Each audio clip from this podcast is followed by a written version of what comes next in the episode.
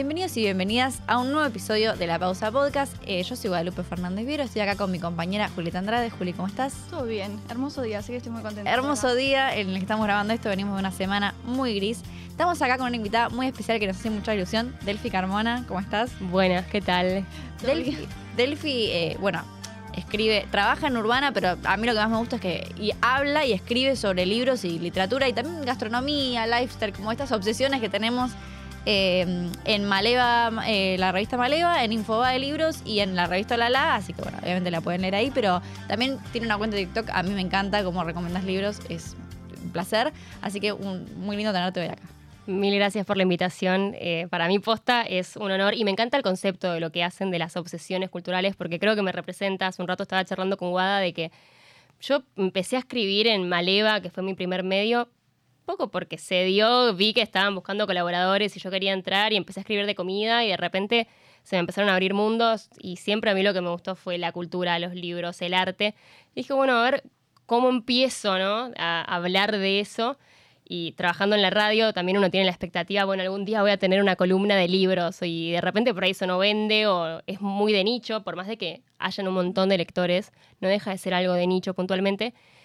Y empecé hace, estoy en una búsqueda hace un año, dos años, de decir, bueno, ¿por qué necesitamos hoy que un medio nos avale? Mm. ¿Por qué no puedo hacerlo yo en mis propias redes, en mi Instagram? Si tengo un canal abierto y a disposición, por ahí chiquito, por ahí grande, pero de repente TikTok no sabes a dónde llegas y por ahí un video que vos decís, es un minuto, no le hice ni un guion, tiene 250 mil views, que no deja de ser un cuarto de millón de personas y tal vez en Infobae o en otro medio, lo que sea, no, para bastardear, no sé las estadísticas, pero por ahí llega a 10.000, que sería un montón.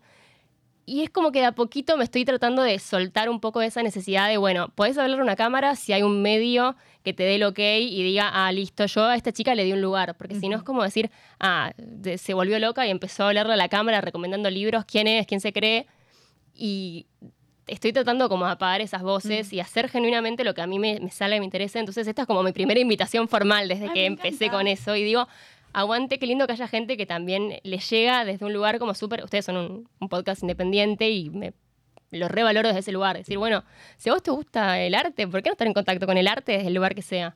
Claro, a mí me pasa que nos pasa en realidad que tipo, no literalmente yo a principio de año me obsesioné con eh, Pedro Almodóvar. Y es como que yo solo lo puedo hablar con Juli. ¿Por qué lo puedo hablar con Juli si sé que afuera hay un montón de gente que eh, también está obsesionada? Entonces es como que me parece, a mí lo que más me gusta de las reseñas que haces, de verdad me parece que te sale muy natural. Yo te iba a preguntar, posta, no tenés guion, porque te juro que me mato. Yo y trato de hablar y estoy de vuelta, de vuelta, de vuelta. Y a vos te sale muy natural y es muy linda la explicación que das, como que es muy amena.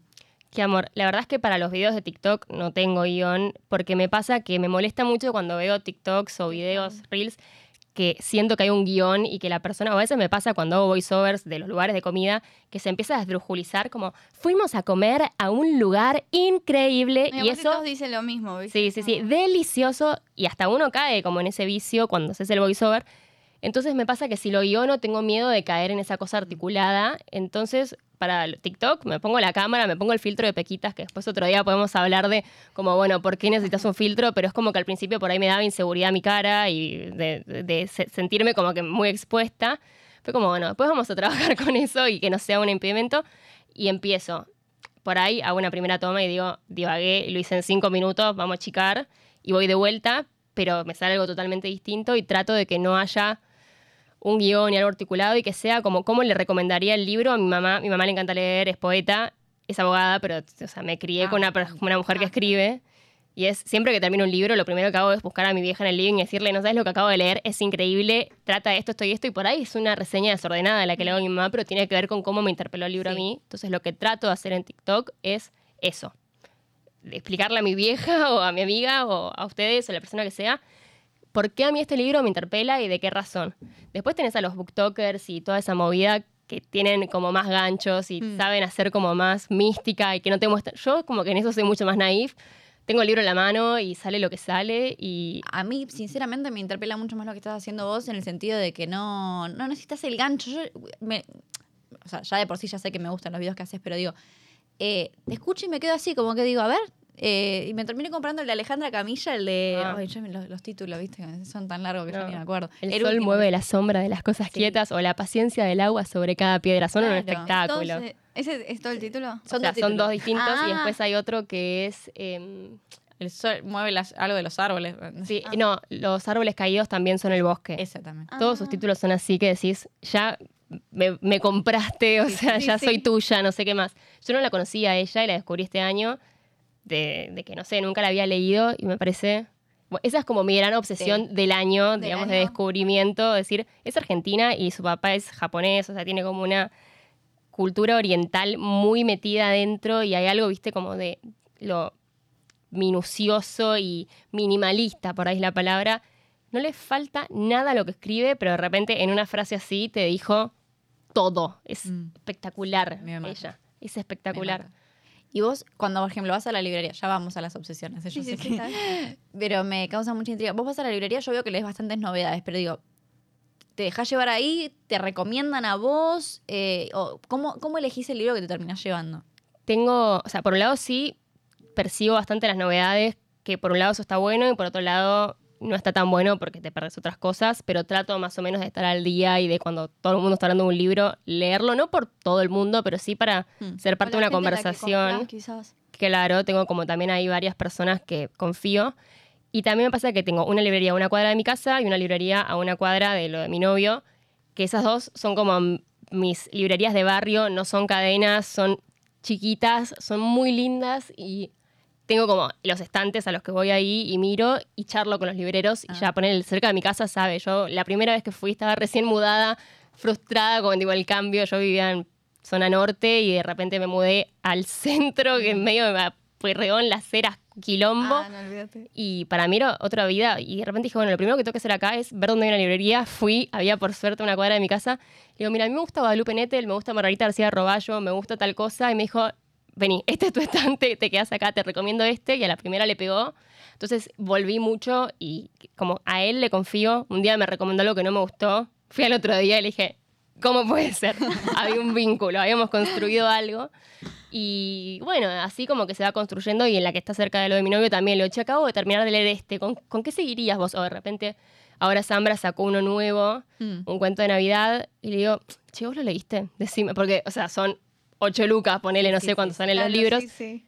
Y decime la posta, ¿vos lo leíste? No, todavía no lo leí. "Mm, bueno, eh, voy a comprarme otro y después vos contame y vamos charlando con, con el librero y, y de hecho cuando no están me pongo nerviosa porque digo, no, espera, yo requiero las recomendaciones de Marcos. Sí, sí, sí. Eh, así que bueno, tengo e- esas como cositas y después miro mucho Instagram, TikTok, o sea, me voy fijando también de qué se habla y, y bueno, va saliendo. ¿Y qué escritor o escritora tenés como debilidad que cada vez que sale una novedad lo vas a buscar? Ah, bueno, ahí sí tengo. Pedro Mairal fue como. Hay una historia personal muy fuerte con Pedro Mairal porque mi mamá, bueno, les digo, era poeta, es poeta. Ella siempre hizo taller de escritura. Vivió en un montón de provincias, pero durante un tiempo vivió en Buenos Aires y ella tenía 25, ponele. Y iba al taller de Grillo, que amigote de Borges, o sea, como es una figura re importante. Y había un flaco, o sea, ella hacía los jueves, pero había un flaco que hacía los lunes, que un par de veces ella tuvo que ir a alguna suplencia el lunes del taller o este pibe venía el Mm. jueves. Decía, el pendejo escribe como la concha de la lora, disculpen la mala palabra, pero era increíble y era alguien que jugaba con el lenguaje. Y ella decía, este pibe tiene seis años menos que yo, siete, y no puedo creer lo que escribe. Y una vez que estaba así, una suplencia de casualidad, él leyó un poema y ella le dijo, es increíble, necesito que me lo escribas en esta servilleta, y porque yo, ella se iba a mudar a San Juan con mi viejo, pues se había casado, y le escribió la poesía en la servilleta. Y yo me después, o sea, de chica, yo nací, mi mamá me leía la poesía de esa servilleta, y yo nunca supe, era el pendejo del taller de escritura de mi mamá, y después me entero ¿Qué era que ese era Pedro Mairal. Wow. Entonces, para mí, Pedro Mairal es la- las primeras poesías que yo escuché. De hecho, después mi mamá había venido a Buenos Aires de visita y él había sacado un libro de poesía y no lo conseguía en ningún lado y se compró uno y después lo fotocopió para regalarlo a un amigo. O sea, hasta que no se fotocopian libros, pero había como algo de querer tenerlo y que en San Juan no llegaba. Y, o sea, yo también, mi primer libro de poesía fue en fotocopias de Mairal. O sea, entonces con él me pasa que eh, es el primer escritor de grandes, digamos, entre comillas, Claro. porque de chiquita leía un montón de cosas, pero otros libros. Ese fue el primer escritor que me, me apropié y es mi, o sea, para mí es mi mamá leerlo a él, así que es espectacular y todo lo que salga lo compro al día que está la novedad. De hecho, hace poco lo, lo entrevisté dos veces a Pedro. Fue la primera entrevista que hice por la facultad de un escritor, que fue increíble. De hecho, ganó un premio con esa entrevista. Y para mí esa entrevista también la puse en el CV, o sea, ese premio. Sí. Fue el que me dio lugar como para entrar en medio, sí qué sé yo, cuando no tenés nada y decís, bueno, voy a la cancha con que tengo este título y, y tengo esto. O sea, lo único que tengo, espero que, que lo tomen. Y después lo entrevisté para Infobae, que le hacía el chiste a él como, bueno, o sea, me diste la nota cuando era una algo para la facultad que salía en ningún lugar. Ahora para Infobae me la tenés que dar. Y lo tengo, o sea, o sea todas esas conversaciones. Pero vos le contaste lo de la servilleta. Ah, eso Sí, obvio, preguntar. obvio. Él se acordaba de mi vieja, o no sé, por lo menos me dijo que se acordaba. Y me firmó un libro, o sea, yo con él soy fan. Y después me pasa con Zambra, todo lo que saca, que hoy trajo un libro de Zambra para recomendar, porque me gusta mucho, con Margarita García Roballo, también era mi escritora mujer preferida, es, y me pasó que vi que en Instagram estaba dando un taller de escritura y hace dos años me postulé rezando para quedar y quedé, entonces ahora con Margarita tengo un vínculo semanal, pero yo no puedo creer, o sea, es para mí estar en Disney. O sea, todo lo que dice lo, lo absorbo y es increíble. Es Claro, increíble. Yo vi que vos también escribís, eh, o sea, además de las notas. Eh, yo- me acuerdo, yo te sigo por teatro, porque íbamos a todo al mismo lugar, y una amiga me dice, a vos que te gusta escribir, esta chica que también va a teatro, creo que en otro día, escribe cosas reales, y te empecé a seguir, te- o sea, desde cemento, ¿eh? Claro, gracias. Pero, mm, pero porque me encantaban las cosas que escribís, o sea, así, directamente, un día te o sea, escribís por placer directamente, muchos cuentos también, como que directamente como que te vienen y postulaste eso y quedaste en el taller de Margarita. Sí, postulé un texto que, que había escrito que, bueno, lo tenía ahí como, bueno, este más o menos me gusta y me siento confiada. Y sí, yo medio que escribo de, desde siempre, porque también en mi casa siempre se escribió y es mi manera de procesar el mundo. Viste que hay gente que dice, no, bueno, escribo para el otro, no sé. No, yo escribo porque yo lo necesito y es mi manera de, de habitar el mundo y de habitar mis emociones, porque o sea, yo me considero una persona súper sensible que tal vez a la afuera a veces me dicen que soy re dramática, pero yo creo que realmente muestro un 10% de mis emociones por todo lo, in- lo intenso que creo que siento. Entonces, escribir es mi manera de, por lo menos, o sea, desahogar un poco y está muy bastardeada, creo yo, el concepto de la escritura catártica. ¿Viste? Te dicen, no, escribir por catarsis es Más me gusta. como le baja el precio y todos los escritores tipo, no, no es catártico lo que escribo, sale de la reflexión y... no- A mí mis primeros arranques de escritura me salen de la catarsis total y después de eso se poda y se poda y se poda y de ahí saldrá algo digno o no digno. Pero bueno, o sea, de, de- de ahí sale como mi germen de decir yo, no es que quiero decir algo y hacer un statement en el mundo, simplemente Luego para mí. lo hago para mí porque lo necesito y si no me volvería loca completamente. Y termina siendo como mi, mi manera de manifestarme artísticamente. O sea, me gusta sacar fotos, me gusta actuar, me gusta hacer un montón de cosas, pero donde me siento más yo y donde creo que puedo desplegar realmente lo que yo quiero decir es a través de la palabra. Por eso también me interpela tanto la lectura, porque es también una manera de escribir, leer, desde, o sea, subrayar un libro o simplemente quedarte pensando o lo que sea, para mí es parte de, ese proceso y de tratar de entender el mundo y lo considero como dos cosas, dos caras de la misma moneda. Leer y escribir para mí vienen ahí juntitas. Y los dos libros que trajiste son autobiográficos. Son menos catár- ¿Te o sea, no catárticos, entre, entre Sí, comillas. tono de ensayo se Sí. podría decir, y sí hay una primera persona que más allá de que ellos después podrán decir que le ponen ficción o no le ponen ficción, la primera persona del de Alejandro Zambra es Alejandro y la primera persona del de Jasmina es Jasmina y vamos a decirlo desde ya porque por eso los traje y me apasiona este asunto, es que ellos son pareja y narran cada uno desde su lugar, ella en línea negra, que es este diario de maternidad que hace, y él en literatura infantil, el nacimiento y cómo les cambia la vida silvestre. Entonces es como que, uh, acá nosotras entiendo que ninguna es madre, terminás leyendo vicariamente de, de una maternidad y una paternidad y es como, bueno, sí, si lees un libro de guerra tampoco fuiste a la guerra y no pasa nada, y, pero podés como conocer ese mundo.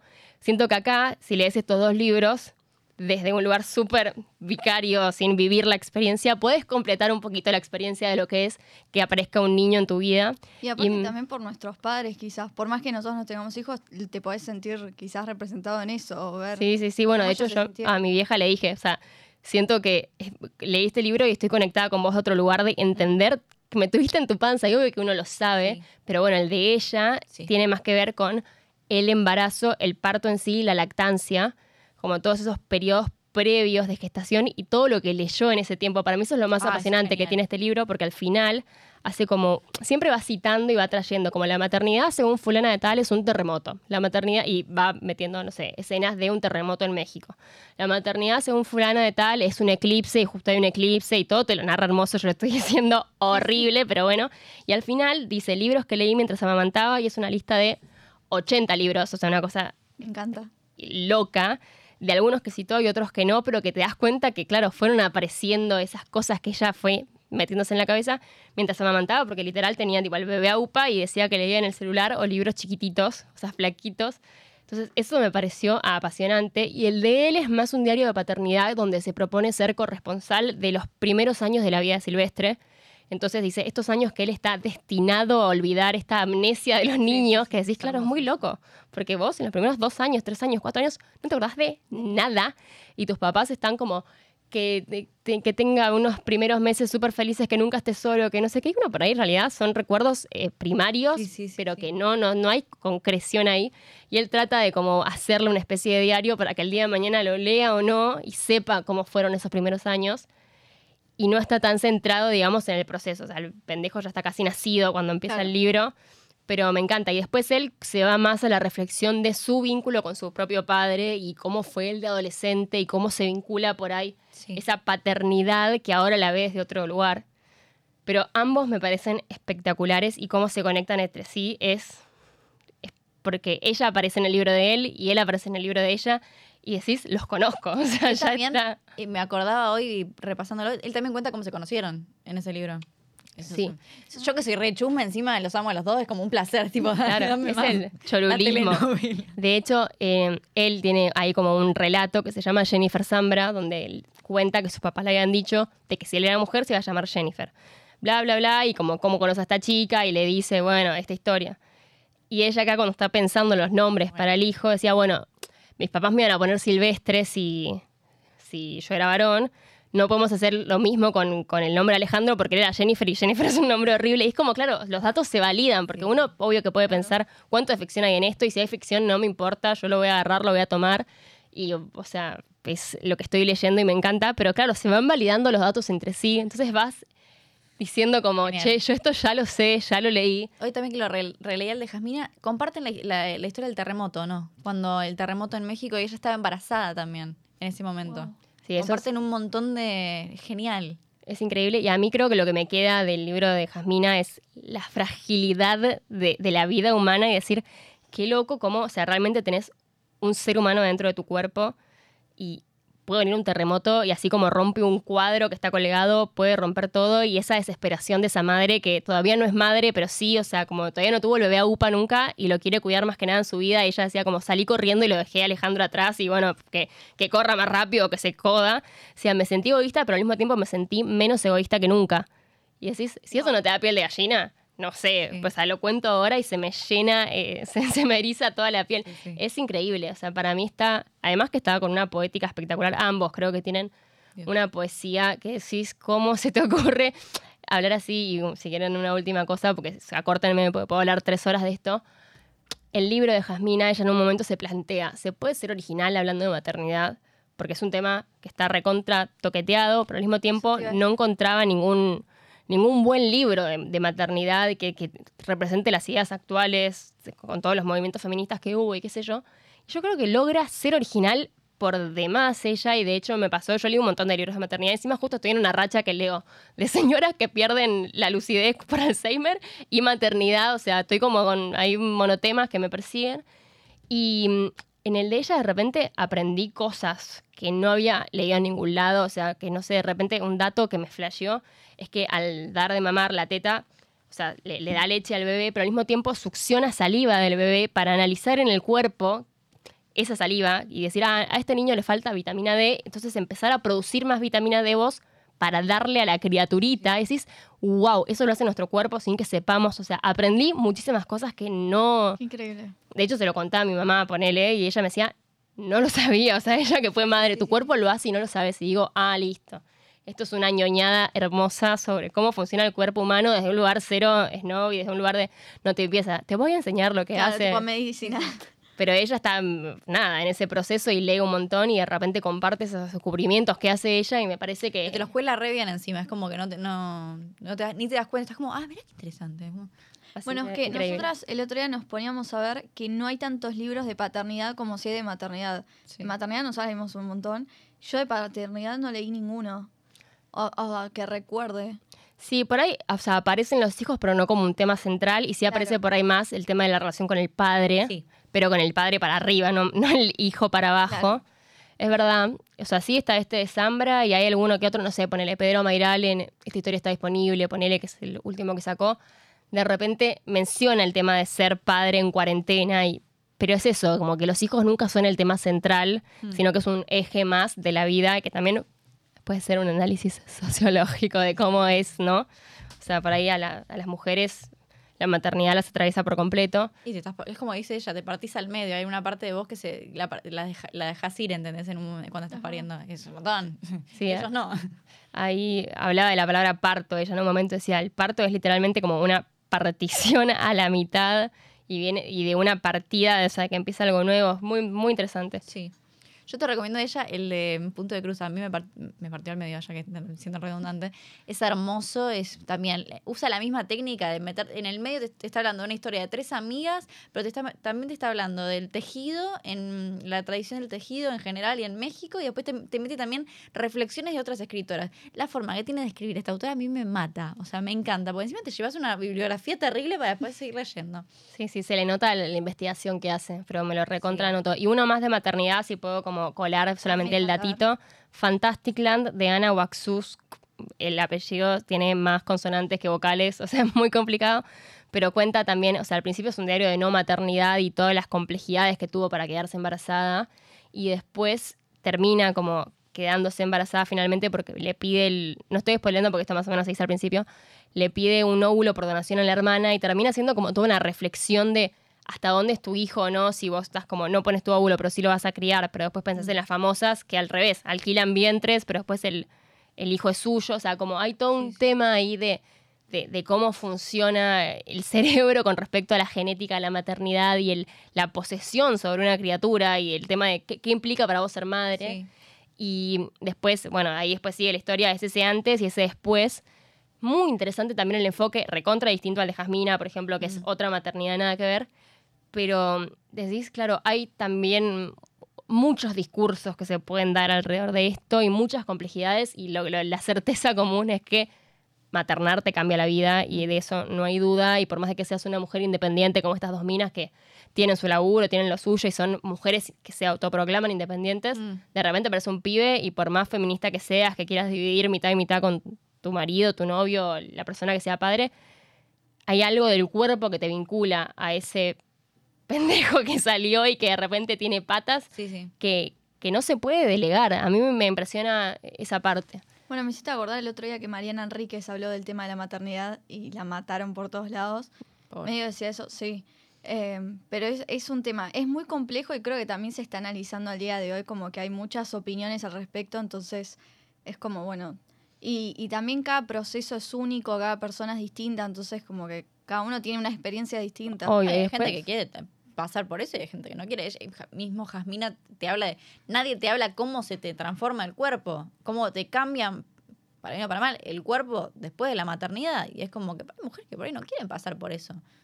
Sí, ella ahí planteaba como nunca estuve tan segura como antes de que estoy a favor de la despenalización del aborto. O sea, teniendo un bebé en la panza dice eso, que uno puede estar de acuerdo o no, pero ella diciendo como realmente eh, si alguien no quisiera pasar por esto y, no puede abortar, más allá de lo que yo pienso que lo que piense cada persona, es una transformación completa y deberías poder decidirla porque no hay que tipo, dismi- disminuir lo, lo que pasa por el cuerpo. El impacto, sí. Así que es nada, eso de la maternidad súper. Por una recomendación, porque a mí me gusta mucho también la maternidad contada desde el lado de los hijos, cuando ya son grandes.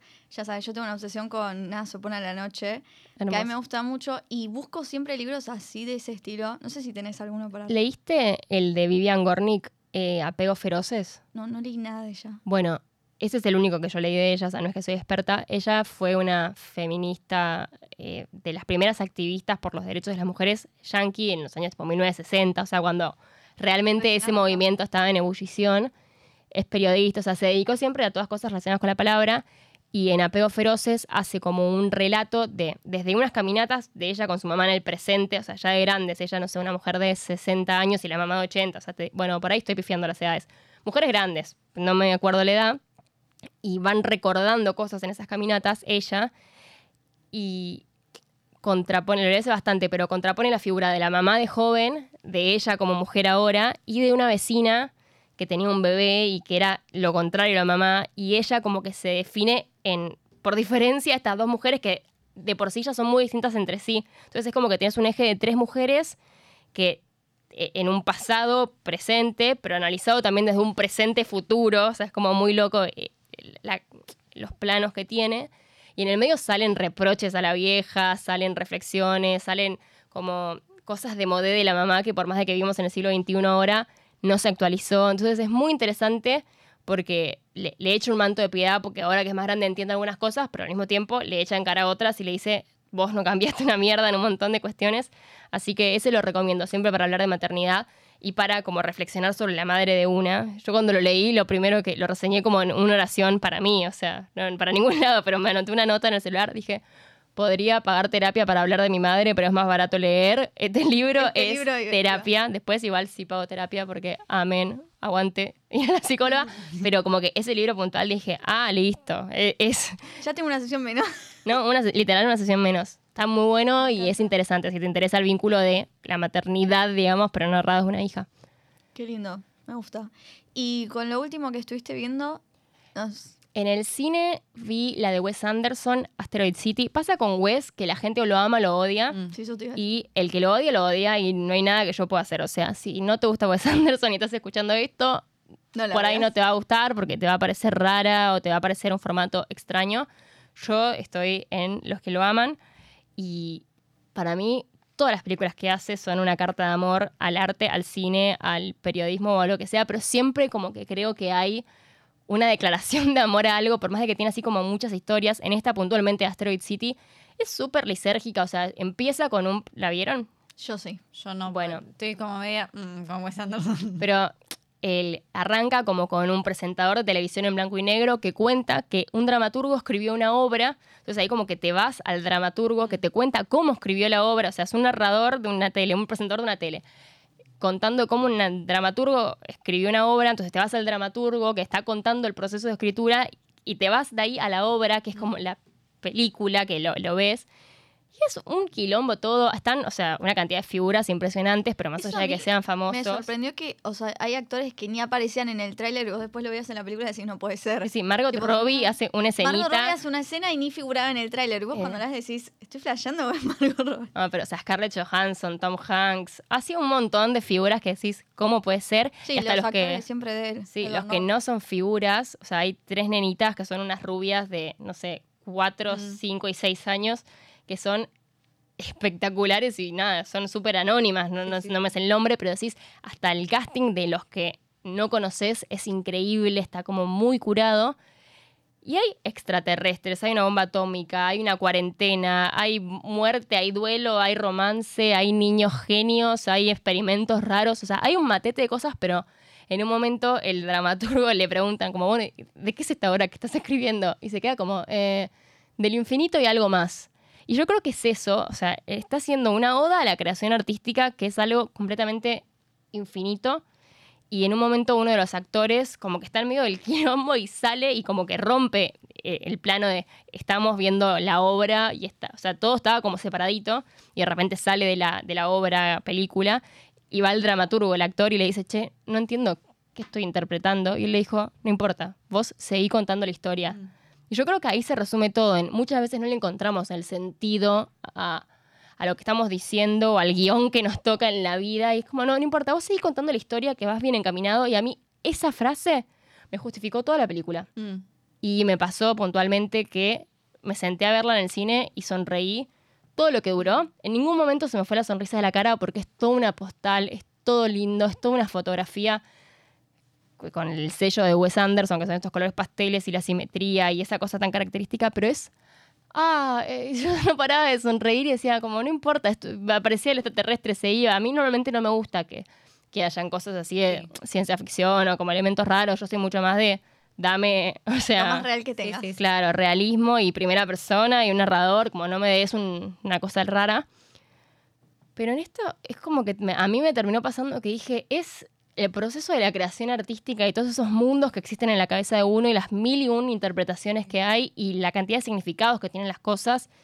Y el extraterrestre es otra cosa más y no, no es un extraterrestre. Y, y me termina pareciendo es una carta de amor al arte y a los creadores del arte.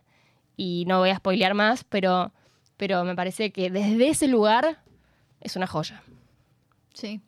Eh, me gustó mucho. Y para verlo en el cine. O sea, no sé cuánto tiempo va a estar, pero me pasó con las primeras de, de Wes Anderson, que yo las agarré en extremio. O sea, no, no estaban en el cine. Y es otra la experiencia. O sea, mi mejor vin- o sea, el mayor vínculo que tengo yo con las películas de Wes son las que vi en el cine, pero Eso te porque. iba a preguntar, ¿cuál era tu favorita? A mí me gusta más la época del del principio, de las primeras, tipo los excéntricos tenemos, para mí la mejor. Claro, y a mí con esa no él me me mata. pasa ya las, claro, me pasó ya con las últimas que es, siento, demasiado, como demasiado que tiene la- eh, puesta la vista en lo visual y se olvida un poco de lo narrativo. Yo sentí eso y con The French Dispatch me había pasado un poco ya y en esta siento como que es un quilombo que va, le pega para todos lados y me, me pasó eso, como que no me bastó solamente con ver la puesta en escena y... Claro. A mí mi preferida es The French Dispatch. Esa me encantó, esa. pero porque, o sea, habla del periodismo y, Claro. de, y, y de una redacción. Entonces a mí ese mundo me fascina y me, me- me interpeló muchísimo y fue... La vi en el cine dos veces, de hecho, de lo que me gustó. Después creo que le seguiría esta de ahora, pero porque también me interpeló desde algún lugar. Y las otras las vi todas en cuarentena, en- con la compu, y de repente pones pausa y vas a hacer pis, y de repente volviste y te llama, no sé, tal perro, y Sí, sí. o sea, como que no me, no me abstraje lo suficiente con las otras y no, no digo que no me encantaron, pero la, narra- tipo, la parte narrativa de las otras tampoco me interpeló mucho y en cambio la historia de estas otras dos más nuevas a mí me llevó a otro lugar. Pero porque creo que tienen que ver con el, o el periodismo o con el arte, que justo son dos temas que a mí me encantan. O sea, a mí me encantan las películas de periodismo. A mí me encantan. Sí, no, sí, sí. tengo habilidad. Es un submundo, o como los Es- libros de sí. escritores que hablan de escritores. Es como, Sí. viste, esa, ese Mi metalenguaje es- está buenísimo. Y lo último que estuviste escuchando, Lo último que estoy escuchando es el último disco de Nafta, Nafta 2. Justamente es, para el que no conoce, es una banda de 10 integrantes que están en el neo soul, el funk, ponele que una especie de jazz moderno, si se quisiera catalogarlos. Todo lo que tenga groove, mm, una especie de RB, un poco de hip hop. Lo que tienen para mí de, de piola ellos es uno, tienen, o sea, el cantante y toca algunos instrumentos Mágamo y a Anne y Abril Olivera que hacen una armonía vocal que hoy no se ve en ningún lado con todo, o sea, no quiero bastardear el género urbano porque obvio que también de repente lo consumo, pero entre tanto, ¿cómo se llama lo que le ponen al micrófono que ahora no me sale? El Eh, ah, autotune y todo lo que se escucha ahora, que no- no hay me tanto digas. talento, digamos. Ellos tienen una voz y unas armonías vocales que no la encontré en ningún otro lado y tienen instrumentos, o sea, una flauta, un saxo, hay, o sea, todos los instrumentos son 10 personas para elegir. Y bueno, Abril Olivera, una de, de las cantantes, decía, somos una de las pocas bandas que no hay pista cuando nos subimos a un escenario y lo pensás y decís, wow, es verdad, ponele- yo por la radio cubro recitales y el año pasado fui a todos los recitales que hubo, bendecida completamente, lo recontravaloro, pero de repente uno de los que más me gustó fue el de la Rosalía y yo decía, fue increíble, la amo a ella, tiene una voz y una presencia y unos bailarines y un arte, pero excepto un momento que yo estaba con el piano, es pista. Y decís como, me hubiera gustado, me faltó una banda. Mm. Y por ahí, claro, o sea, un artista medio internacional que tiene todo y tiene el presupuesto y todo lo que quisiera, no tiene una banda y de repente estos son un bandón, así que desde ese lugar me parece súper. Y el primer disco de ellos, Nafta 1, digamos, o sea, el primer Nafta, me había encantado porque tienen un storytelling eh, que tampoco hay en, en otras canciones.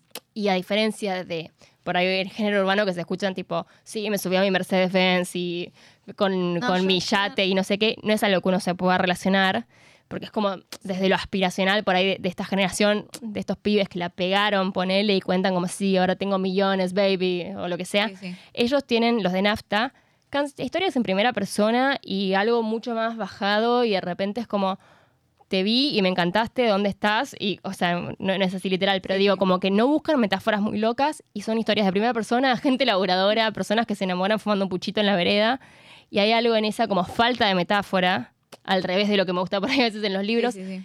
que me termina resonando y me están contando como una canción con unas armonías espectaculares y, y me engancho y me, me voy volando y tienen unos instrumentales increíbles y terminan como hablando desde los vínculos personales de un lugar como mucho más despojado y es un lujo para mí, para no escucharlos es un viajecito y de hecho lo escuché al disco en varios como momentos, situación, copita de vino para hacer un risotto mientras Sí. como cortando un quesito y es para mí tipo dije es el disco para cocinar un sábado a la te iba a noche. decir, claro, ¿en qué momento lo...? Pero de repente lo escuché un domingo a la mañana porque me pintó y arranqué Mm. como en una vibe espectacular y de repente ayer lo escuché de vuelta como para venir acá y era jueves, había terminado comer, estaba la, la gente estaba viendo el partido de la selección, estaba escuchando el Naf- Y ella ahí. No, no, un desastre, le pido disculpas a Leo Messi, lo quiero mucho. Si escucha este podcast.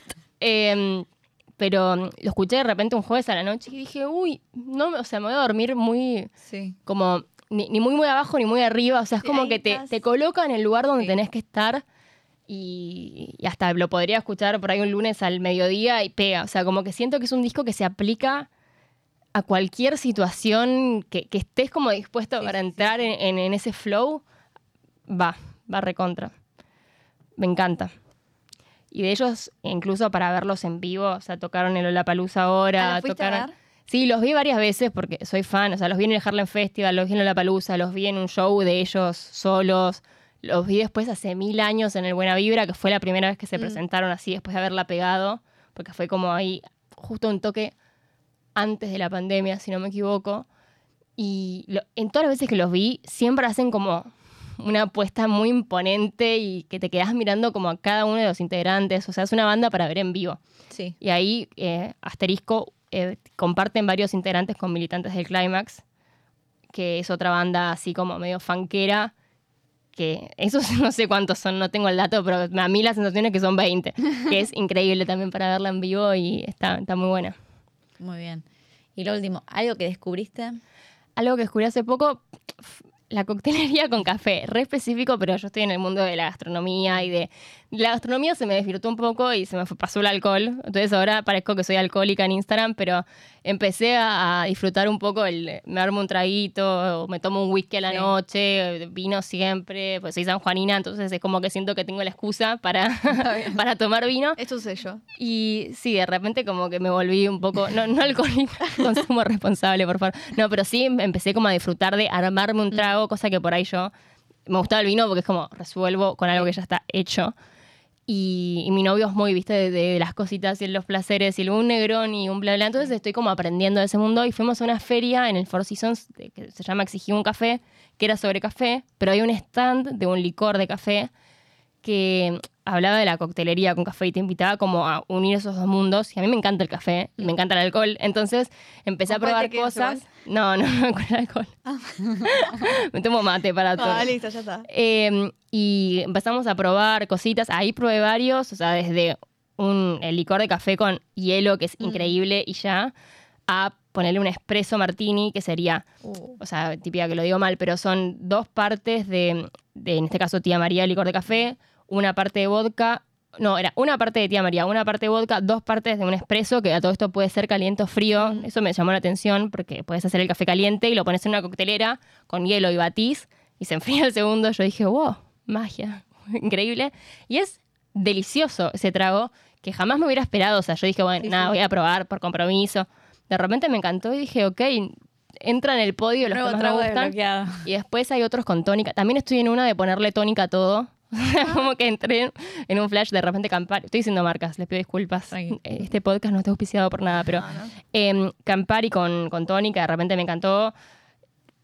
Este licor de café con tónica y no sé qué más. Dije, es un escándalo, está buenísimo. O sea, es como que estoy ahí probando cositas. Y hay como una mixología que no es nueva. O sea, se hacen tragos con café que yo sepa desde 1940. Sí, o sea, estaba leyendo eso. se hacen hace un montón, pero yo no lo conocía, así que me parece que Es un es un descubrimiento. nuevo, un nuevo descubrimiento y una como pequeña obsesión porque ya van dos fines de semana seguidos. Esto fue hace tres semanas y ya voy como dos semanas de meterle a estos tragos y, Y es interesante, por lo menos sí me quedo un toque despierta. A mí el alcohol me duerme mucho, entonces esto como que siento que no me manda a dormir. No, lo que yo había leído era que eh, es raro que quizás en las cafeterías hayan cafés con mezclados con alcohol, que es más normal que hayan, como que quizás si ponen en la carta es uno solo, Hmm. pues es raro que alguien vaya y lo pida. Aparte también porque quizás es más de día que trabaja en las cafeterías. Claro. Sí, por ahí más para el after office, puede ser como un horario tipo a las 7 de la tarde. Yo sí vi bastantes como stands, ponele en Lollapalooza y en estos eventos. En la radio tenemos como un standcito y hay varias como marcas y uno va y viene. Y siempre hay como un stand de café que de repente también tiene café con, con gin. Y hay también todo un, un mundo que decís, bueno, no sé. Y posta en festivales en eso, así como alguien que se toma un Red Bull, el trago con café garpa. Pero a mí me sorprendió como que el licor de café lo asociaba más a, a- gente grande, una tía, viste, que se hacía el Baileys o algo así, como e- esa clase de, de consumo. Y, y está interesante como sa- sacarlo de ese lugar y llevarlo al público más joven.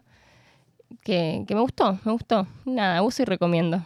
Me, Me encanta, me encanta. Y hacemos un breve ping-pong. ¿Querés arrancar vos? Obvio, sí. Bueno, hacemos un ping-pong. Tenés tiempo para pensar, puedes responderme más de varias, de varias, de Ok. varias cosas, así que. Bueno, película y serie favorita. Película y serie. Uy. Película La La Land, porque. La amo, me destruye cada vez que la veo. O sea, si la veo, me tengo que reservar una semana para llorar. Una semana después, literal. O sea, sé que no podría hacer cosas Mm. productivas, pero desde el arte que tiene, la historia que cuenta, eh, esa representación del amor que, que va más allá de la pareja. Ahora lo pienso estando de novia y me destruye, Mm. pero yo siempre fui como muy de... cre- Creo que ese es el amor, alguien que está al lado tuyo y te invita a ser mejor persona y a cumplir tus sueños o lo que sea y te impulsa. Y después, o sea, ellos, voy a spoilear, si no viste La La Land, Ya, ya hace rato que Corta. eh, Ah. la deberías haber visto hace cinco años, sos o sea, no, no, no sos persona que está escuchando este podcast. Claro.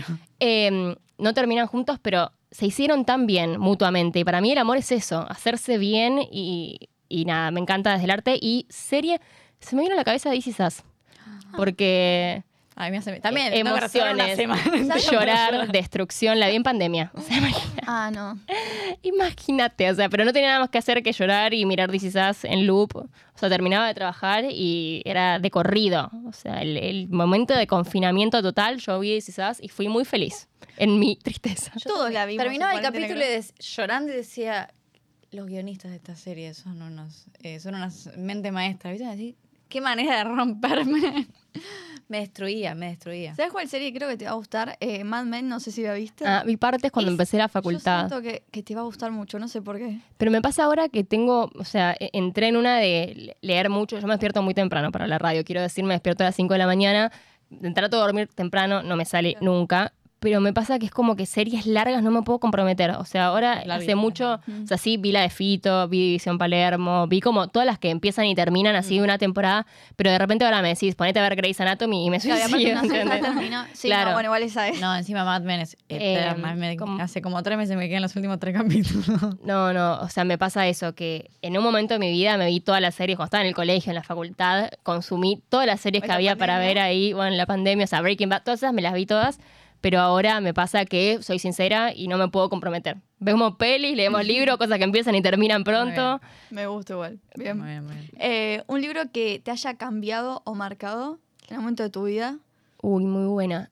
Em, se me vino a la cabeza, quiero serle fiel a lo que se me vino a la cabeza. Primera persona de Margarita García Roballo, que me pasó que lo leí y dije, esto es lo que yo quiero escribir. Porque a mí me pasó mucho toda la vida que iba subiendo mis cosas, mis textos a un blog, que tenía un seudónimo, de hecho lo sigo teniendo, está por ahí. Pero que yo sentía que eran como textos muy cortos, relatos, ensayos, pero como que no tenía un- una introducción, un audio, un desenlace, y era simplemente yo contando mi perspectiva de ciertas cosas y tratando de ponerle una poesía a eso. Pero no es que vos decís, ah, bueno, acá pasó esto, este fue el conflicto. Mm. Y de repente leí el libro de ella y dije, este es- es- existe, lo que yo quiero hacer existe y lo, lo puedo hacer. Ella escribía increíble, o sea, con- no sé cómo lo podría hacer yo, pero digo, está avalado por el mercado, ponerle en esto que hablamos al principio. Sí. Hay una editorial que, que invirtió en esto y es un género, ponele, o sea, como que vi, vi que se podía hacer y me dio esperanzas para seguir escribiendo y decir, bueno, si a vos te gusta escribir esto, dale con esto. O sea, no, no, no tengas que cambiar, porque en, en la pandemia, que fue cuando lo leí este libro, estaba queriendo escribir eh, cosas más de ficción y como tratar de, bueno, tengo que hacer un cuento y, hice como unos cuentos que presenté en concursos, pero me gustan cómo quedaron porque los trabajé muchísimo porque en pandemia tenía tiempo, los recorregí, los edité un montón, que eran como cuentos largos y, con un universo más novelesco, pero no eran mi estilo, o sea, la verdad es que no me interpelan tanto esos cuentos como lo que escribo más en primera persona, entonces ese libro me dio como... De hecho, por eso después quería hacer taller con ella, porque era justamente, o sea, todo lo que digas lo Quiero voy a ser vos. aceptar, claro, quiero ser vos. Así que eso. Ya que tiramos recomendaciones así en zigzag, el newsletter de Juana, para mí, cuestión de que te, te había recomendado antes. de- Sí, Juana, te quiste. Sí, eh, si bien los newsletters, ella saca uno por semana, son pagos, tiene uno mensual tipo que tiene ciertas temáticas. Y para mí, así como en relatos de primera persona, que vas tipo Todas reflexionando, sí, que vas reflexionando lo que ella, no sé, el último fue creo que miedo. Y habla un poco de ese tema reflexionando en las distintas partes. A mí la verdad que me encanta y me interpela una bocha y también... No, escribe eh, increíble. Escribe increíble y es de estos temas, ¿viste? Que yo digo, me gustaría que existan más libros de esto porque a mí también es lo que me gusta leer y lo que me gusta escribir. Entonces digo, la verdad es que, que está, está muy bueno y bueno, es formato newsletter. Vamos a la próxima. ¿Disco o canción que escuches para hacer de tu vida una película? Uy, buen ping pong tienen. Eh, mira, yo soy muy dramática. soy muy dramática. viene. No, me pongo Billie Eilish, Happier Than Ever, el disco ese que sacó, yo la amo a Billie y todo lo que hace. Y tengo momentos con algunas canciones, pero ese disco lo escucho de pe a pa y, y siento mucho todas las canciones. Haley's Comet, eh, esa en su momento hubo, no sé, habrá sido hace un año y medio, pero un mes que la escuché todos los días y, y yo sentía que me estaba hablando a mí y, y así con varias. Y es como que yo si tuviera que tener una peli de mi vida, que Billy me haga la banda sonora, iba a Sónicos como para los momentos más up. Claro. Muy bien, Eh, me gustaría como hay un mix, porque es un poco también mi, mi montaña rusa de la vida, ¿no? Perfecto, me encanta. Me gusta. ¿Alguna imagen o recuerdo al que vuelvas seguido? Uh. Uh. Em, ay, es horrible lo que voy a decir. No, voy a cambiar. No, no, puede ser. ¿Querés No, uno pero- triste y uno feliz? No, me pasa mucho, pero acá me, me meto en una personal total, p- pero es un bajón total lo que voy a decir. Estoy de novia con alguien bastante más grande que yo y a veces como que me agarran de- decir como, uy, tiene un montón de años más y... No, no porque a mí me agarre inseguridad con la relación, pero sino de repente dimensionas ciertas cosas y la, la edad va a seguir estando y... Y yo tengo una amiga del colegio, que de hecho ahora, no- o sea, hace mil no hablo, pero bueno, en el colegio era muy amiga. Cuando estábamos en primaria, yo tenía un papá que era 20 años más grande que el resto de los papás. O sea, mi papá tenía 40 y el de ella tenía 65.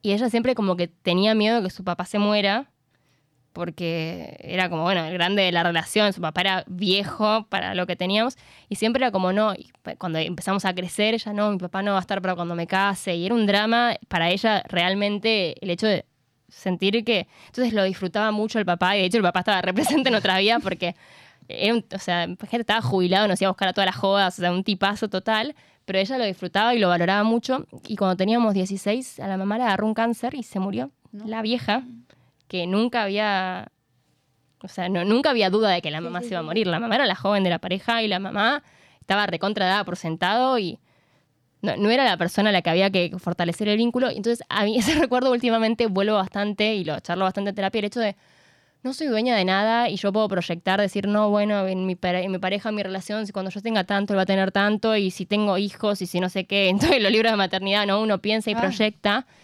y, y de repente digo, espera, no sos dueña de nada. O sea, obvio que no, no digo que se vaya a repetir la historia, pero me pone mucho en eje esa anécdota, anécdota, recuerdo, lo que sea.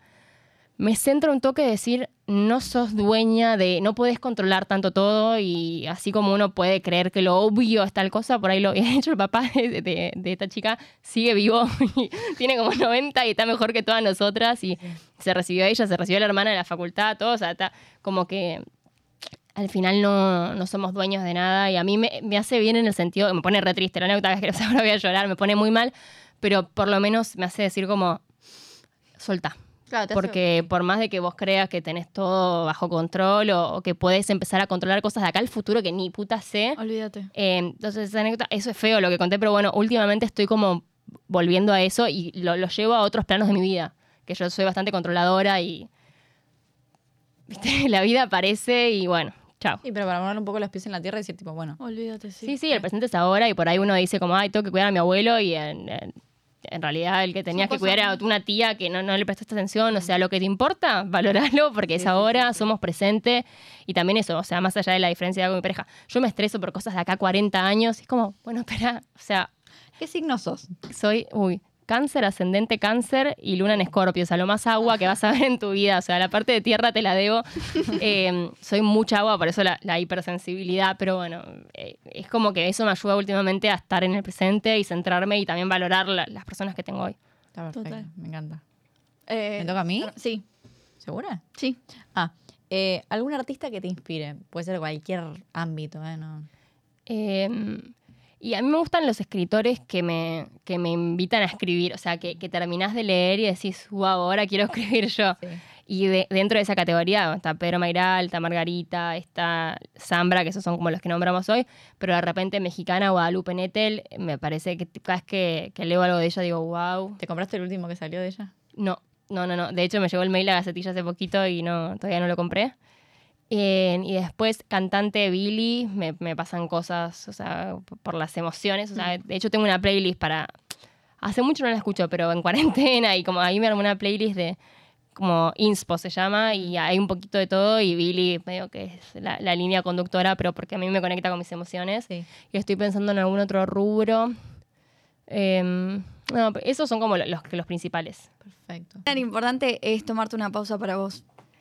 Súper importante, no lo hago tanto. Por ahí el arte eh, es mi manera de, pausar. Sí hay, uy, eh, extiende una bo- bocha más, pero sí me pasa que últimamente eh, es como que encontré la manera de que el arte me, me sea productivo haciendo reseñas y cosas para TikTok. Entonces es como que dejó de ser tan pausado en el sentido de que estoy leyendo un libro y estoy pensando en, bueno, esto lo voy a reseñar o veo una peli y digo, ¿cómo puedo resumir esto después? Entonces es como que de repente estoy haciendo que todo se vuelva productivo. Así que mis pausas últimamente son siestas y me las, respeto un montón porque por ahí, o sea, al despertarme tan temprano y después querer hacer tantas cosas, el ratito de siesta no lo negocio. O sea, ahora esta es mi hora de la siesta, la sobreviví bastante bien, pero llego y tipo le voy a dedicar por lo menos 40 minutos a frenar un rato y descansar porque si no el cuerpo a mí me, soy esa gente que me paso de rosca y me enfermo, pero no- el cuerpo no me da ni un changüí. O sea, me pasé de rosca y tengo anginas tres meses y no se me va más. Entonces, creo que es muy importante tomar pausas. Soy muy ansiosa, me cuesta, me gustan muchas cosas, tengo muchos intereses, entonces es muy fácil de repente que la rutina me tome por completo. Pero, y de hecho ahora me están pasando un montón de cosas buenísimas y que digo, no sé de dónde salen y quiero aprovecharlas y quiero ser agradecida y quiero decirles sí a todo, pero de repente como que siento que estoy trabajando mucho en el equilibrio de decir, bueno, igual el jueves a la noche quédate en tu casa escuchando el disco de Nafta y, y no vayas a la a presentación de tal cosa que te invitaron que está buenísima, pero si ya hice cosas de lunes, martes, o sea, como que trato de desconectar un poco de vez en cuando, más que nada por el cuerpo, o sea, desde lo corporal, porque a veces me pasa que no me responde y teniendo un trabajo full time y teniendo como 80, 500 frilos y queriendo estar en contacto con otras cosas, eh, mi mente como que no, no- no cumplo con todo lo que quisiera hacer, pero trato de como decir, no, bueno, estás haciendo un montón. Sí, sí. Y si el cuerpo te pide una pausa, darle la pausa al cuerpo más que nada, porque la mente me cuesta más No, frenarla. eso es imposible. Eh, tu sábado la noche ideal. Sábado la noche ideal. Bueno, es que ahora yo soy una señora que se enamoró. Antes te hubiera dicho otra cosa. El sábado la noche ideal tiene un vinilo, o sea, algún vinilo sonando a elección de, de la persona que sea, pero en la casa de mi novio hay una bandeja y lo disfruto muchísimo. Tiene una copa de vino en mano y, y tiene una comidita rica. Bien. Y si no, saliendo a comer a algún lugar que incluya vino y haya musiquita de fondo. O sea, tiene que haber comida, tiene que haber vino y tiene que haber alguna música. En lo posible, si estoy afuera, eh, musiquita en vivo, como algún músico medio yacero Bien. y comida rica siempre. La comida hoy no hablamos tanto, pero la comida para mí es de los placeres más grandes que hay. Es una manera de hacer arte y hay gastronómicos hoy que la rompen. Sí, total, total. Bueno, ¿llegamos acá? Sí. Eh, gracias por darnos tu hora de siesta hoy. Eh, salió muy linda la entrevista. Eh, nos pueden escuchar en todas las plataformas de podcast, en YouTube y seguirnos en Instagram, arroba la pausa podcast. Y a Delphi la encuentran como. Arroba Delphi Carmona en todas las redes sociales. Están atendidas por su propia dueña, así que si quieren alguna recomendación o algo, me pueden escribir. Siempre contesto todo y gracias por la atención y por el cariño. Gracias. Gracias, nos escuchamos en el próximo episodio.